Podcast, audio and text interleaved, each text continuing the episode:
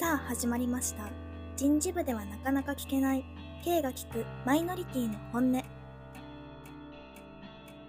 この番組では毎回様々なマイノリティの方にゲストにお越しいただき、自身もセクシャルマイノリティの K が仕事や生活に関わる内容を赤裸々にお聞きし、話を深掘りしていく番組です。今回もどんな話が聞けるのか。それでは、タートです。この番組は、ふくふくプラスの提供でお送りします。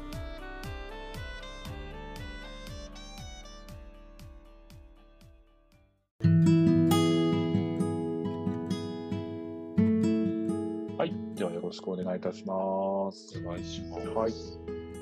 えっ、と、では、まずお名前とご自身のセクシャリティをあの教えていただけますでしょうか。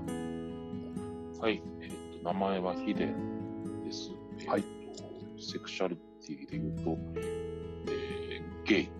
ですね。ゲイで。はい。ありがとうございます。ヒデさんで、ゲイセクシャルの方ですね。僕と一緒ですが、はえっ、と、自身が男性として自認して、性的対象、はいまあ、対象相手が男性ということですね。そうですね。はい。ありがとうございます。えっと、今回、いろいろ、いろんなことをちょっと深掘りしてお聞きしたいんですが、まあ今日も他ではなかなか聞けないマイノリティの方の本音をぜひ、ちょっとね、掘り葉掘りお聞きできればなと思っております。はい。はい。あの、ちょっと言いたくないなとか、いや、それちょっと言いにくいなってことは無理して言わなくて大丈夫ですので、あの、ご自身の中で言える範囲で、ぜひお答えいただければなと思います。わかりました。おはい。よろしくお願いします。願いします。では、いきなり一つ目なんですが、うん今、えっ、と、ヒデさんはお仕事働かれてますよね？そうですね。はい。えっ、と、まあ、言える範囲で構わないので、あの、どんなお仕事をやられてるかっていうのは、お聞きしても大丈夫ですか？まあ、仕事、本当に、あの、普通のサラリーマンっていう感じで、はい。会社に勤めています。はいはいはい。了解です。ありがとうございます。ヒデさん、えっ、と、今の会社は、えっ、と、なんで今はいの会社に、あの入ろうと思ったとか、なんかそういうきっかけがもしあれば教えていただけますか？今働いている会社の、まあ、業種がもうずっと、まあ、長いので、はいそれで、まあ、人伝いというか、まあ、紹介していただいて、で、今のところに勤めたんですけど、まあ、今、だから1年半、2年ぐらい前から、はい会社には関わっていて、ああ、そうですか。だんだんと、はい、軸をこちらにずらしてきて、はい今、はい、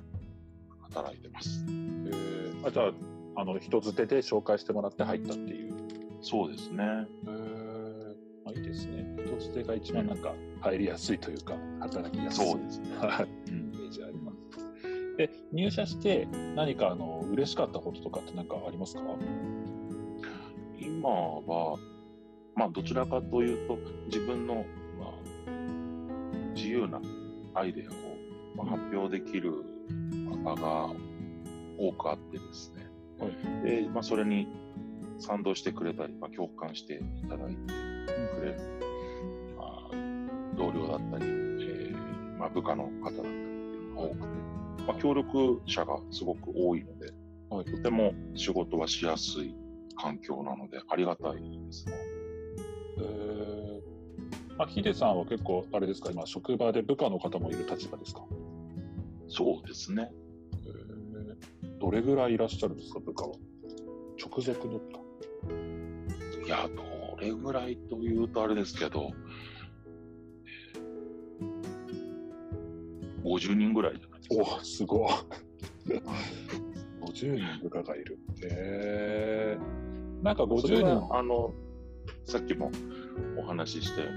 うに、同じ業種でずっとこう来たので、まあ、その経験値っていうことで、今の、えー会社での立場をいただいてる。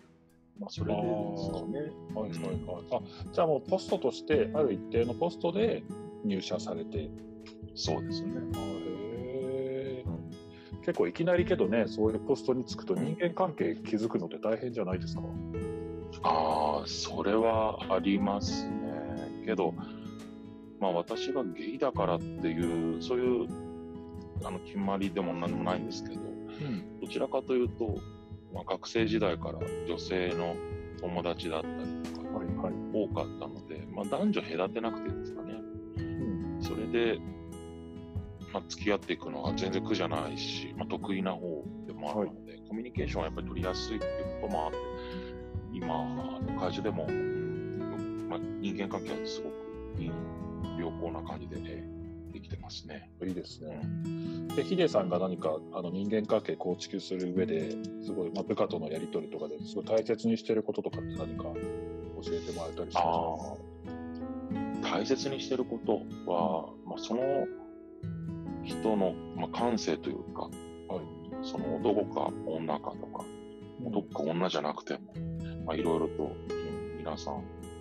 ありますけど、まあ、そういう見見た目のことではないし、言葉遣いとかそれだけじゃなくて、その方がまあ大事にしているものとか、うん。してきたもの、その方がこうイメージしているビジョンがどんなものかなっていうのをなるべく想像してあげて、はい。まあ、その方があの気持ちよく仕事ができるように、何かアイデアを一緒に出したり、なんか一つのいいものを作るために、集まったり、うん、そういう場を多くしていますね。へーいいですね。積極的にいろいろやれるのが。そうですね。いいものはとことん褒めて、うんうんうん、悪いことはもう本当に水にさ流して、うん。はい。すぐ忘れるっていう、そういう感じで、私自身の性格もあるので、はい。はい。へえ。いや、いいですね。僕結構、昔職場ではなかなかなんか人付き合い、その仕事上での付き合いっていうのがうまくやれてたとは思うんですけど、なんか休みの日までその職場の人たちと一緒にいたいとかっていうふうには思ったことはなくて、うん、なんかそうそういうのはあまりなかったんですか？休みの日、プライベートででですかね。うん。特に、まあ、や休みの日でも、まあ、同僚とかと誘われれば全然会いますしね。へえ。うん。でも、どちらかというと、土日だったり、まあ、休みの日にも、いろいろと、まあ、好きな趣味だったりとか、活動してることもあるので、はい。そんなに会社の同僚に時間を避けれるわけじゃないですけど、うんうん。でも、まあ、全然誘われれば苦じゃないですね。ああ、いいですね。その人自身を好きになる傾向があるんで。ああ、その人自身を好きになる。いやいいですね、まさに。へえ結構なんか、あの、職場とかでね、仲良くなっていくと、どうしてもなんかセクシャリティの話ばかりでは確かにないんだけれども、うん。なんかやれ彼女はどうなんだとか、うんここは早い方がいいよとかっていう風な話、僕はあのされることがあって、どうしてもそれをなんか、うまく回避できない自分がいて、うん。多分ね、考えすぎ、今で思えば考えすぎだったんだろうなと思うんだけど、うん。その、まだ、僕は今カミングアウトできてるからいいんですけど、カミングアウトできてない時は、なんかそのその話、いつ嘘がバレるんだろうみたいな、うん。それが怖くて、なかなか関わりを自分から持とうっていうふうにはできてなかったんですけど、あんまりなんか、ヒデさんはそういうところはなかったのかなっていうふうな今お話聞いてると思うんですけど。ああ。まあ私も若い時の方が、まあそういう、周りの話していることとかに敏感だったりはしたんで、はい。あの、結婚のこととかね、やっぱり恋愛のことを聞かれた時とかは、やはり少し戸惑ったり、消極的な、うん、気持ちになったりっていうのは結構多かったですけど、はい。まあさすがに、うん、30代を超えて慣れてきましたっていうか、うん、もうどこにでもそういう会話が散らばってるんで、特に今の会社は結構あの結婚されてね、ご夫婦で働いたりしている方も多いので、はい。そういう、まあ、飲み会とかそうなると、やっぱ結婚生活の話とか、そういう方の馴れ初めとか、そういう話から、やっぱり独身である人たち、うん、私含めてですけど、はい、こうやっぱ振られますよね、かなり。そうなんですよ。ただ聞いてる分にはすごいいいんですけどね、なんか憧れもちょっと僕っていうのはあるから、結構いいなとか思いながら聞いてるけど、いざ振られると、ヒデさん、それ、結婚話とか振られるときは何て返すんですか？年は若い時はしたい気持ちはあるけど、まあ、なかなかっていうので逃げてましたけど、まあ、年重ねてきて、うんまあ、今は、うん、もう必要ないとか、そういう、うん、私はそういう価値観ですっていうことを結婚しないです、まあ、最近はまだ言いやすくなりましたかね。うん、うん、やっぱりシングルでいたいっていう、まあ、それは趣味が、うん、あるしとか、うんまあ、前にもう恋愛したい人との、うん、それでもう十分っていう何かこう、うんまあ、年も重ねたから言えることがあるんで、それで、まあ、回避してるというか、説明しているという感じですか、さっき言った言いやすくなったっていうのは、こういう時代背景か、それかもう、まあ、さっきヒデさん言ったように、年齢を、年を重ねてきたからっていうところですかどちらもですよね。やっぱりテレビでも、まあね、ニュースつければ、例えば独身のね、独身率といいますか、うん、そういうのが年々と高くなってたりとか、うん、なんかこうプライベートでもこう趣味に投じる方って結構多くなってきましたよね。はいはい。うん、でも女性、特にやっぱり女性がそういうあのシングルでも楽しめる方法が結構増えてきたっていうのもあって、うん、そういう社会的な流れもあるあるでしょうし、例えば都市で、うん、だからもう、そう決めてんならそうだろうなって多分周りも思うんでしょうね。若ければ、うん、いやいや、まだまだとか、うん、それじゃダメだよとかいろいろね、ありますけど、そう年をやっぱ重ねてくると、うん、周りも、うん、あそういう価値観の人なんだなとか、うん、思ってくれるようには人が増えてきたんでしょうね。うん。なんか僕が今まで働いてきた職場ではそんなになんかその結婚したから結婚しないと男は一人前にならないとかっていうのはあんまなかったんですけど、うん、なんかやっぱ世の中的にはまだ結婚してやっぱ一人前だとか子供が守るものがあるとやっぱり違うとか確かにね、そこは分かる気がするんですよね。その守るものがあるからこそ、なんかその人たちのために頑張る力が発揮できるっていうのは、それはそれで確かだと思うんですよ。うん。だけどなんかそれ言われちゃうと、なんかね、僕たち結婚したくても、あ僕たちってヒデさんのことも言えていいか分かんないんですけど、結婚っていう、うん、僕たち、僕の結婚はその男性同士になるんですけどね、結婚っていうことがまずできないし、うん、まあ同性婚とかあるじゃないかとか、パートナーシップあるじゃないかっていうれても、僕はカミングアウトしてるからいいけど、相手がね、もしカミングアウトしてない人と僕が付き合って結婚するみたいになった場合、うん、相手は言えないから、そうしたら僕も公にはそんなにできないし、うん、両腕振って喜べないなみたいなことはありますよね。うん、やっぱその男だから女だからと関係なしに、そのお互いが結婚したいと思ってる時に何かこう法の整備がね、できてないっていうところで、自分たちの願いが叶わないっていう、そういう現状はすごく嫌ですよね。うん。なんか会社によって、ね、でもやっぱり、はいはい、うんうん、会社によってそうですね、あの、結構いますよ。あの、結婚しないとね、やっぱり男として失格だなんていうぐらいの人いますよね。確かにね。うんまあ、女性にも平気でそういうふうにね、うん、今でもまだ言う方もいますし。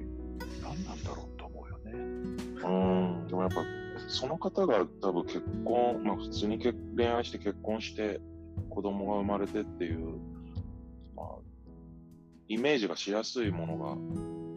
そんなに苦なくできた方からすると、そんなんでこんなことができないんだろうってどうしても思ったりするのかもしれないですよね。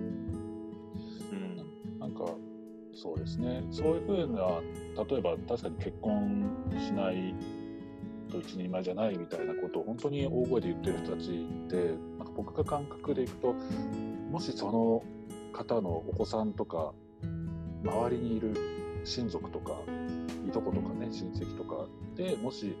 その、セクシャルマイノリティの方がいた場合、本当にその人肩身狭い思いしちゃうんだろうなとか、かそこがちょっと気になっちゃうなって思いますね。うん、そうですね。で、さっきすいません、途中までいい、えちゃったんですけど、その会社によっては、福利厚生とかでね、その結婚と同等の、あのー休暇を与えるとか、うん。そのもしね、相手が、だって今の段階でいくと、配偶者というか、一緒にもし30年間連れ添ってしま連れ添ってたうん。ゲイのカップルがいて、うん相手がいきなり亡くなっちゃったって場合、もしかしたら今のままだと葬式にも行けないかもしれないし、うん同じお墓に入ることだってできないかもしれないし、うん。で、響きとかね、そこでうん。お葬式の休暇すら取れないから、もう本当、どん底の状態で働かなきゃいけないっていうところ、うん。なんか精神的にも本当に病んじゃうんだろうなとか、うん。そういうところが少しずつね、福利厚生で認められるようになってきた社会になってきたっていうのはすごい嬉しいなっていうふうには感じますね。うん。なるほど。うん。なかなか私の働いてきた会社では、そういう場面が少なかったというか、はいうん、テレビではね、インターネットでは、あのよくそういう福利厚生がね、多くなあの設けてるところが多くなったと思うんですけど、やっぱり自分自身の,、ね、あの会社ででそういうことがないと、なかなか身近に感じれないっていう、すごい雲の上のお話っていう感じがね、してる部分があるんですけど、広まっててほしいですよね。ね本当ですよ。ありがとうございます。はい。なんかちょっとね、いろいろと長くお話聞いてきましたが、はいひとまずここでね、第1部はそう。締めていきたいと思います。またちょっとね、はい。あのー第2部を続けてヒデさんにお聞きしていきたいと思いますので、わかりました。はい、ひとまずここではい。終了させていただきたいと思います。はいありがとうございます。ありがとうございました。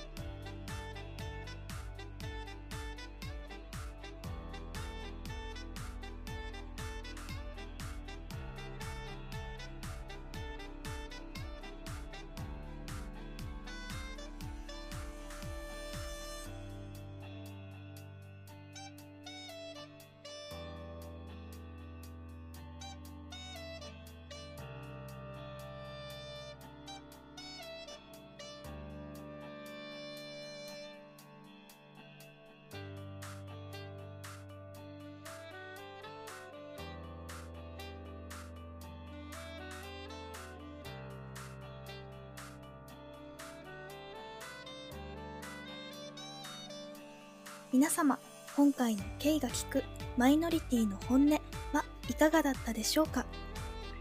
また次回も他では聞けない本音をお届けいたします。それではまたお会いしましょう。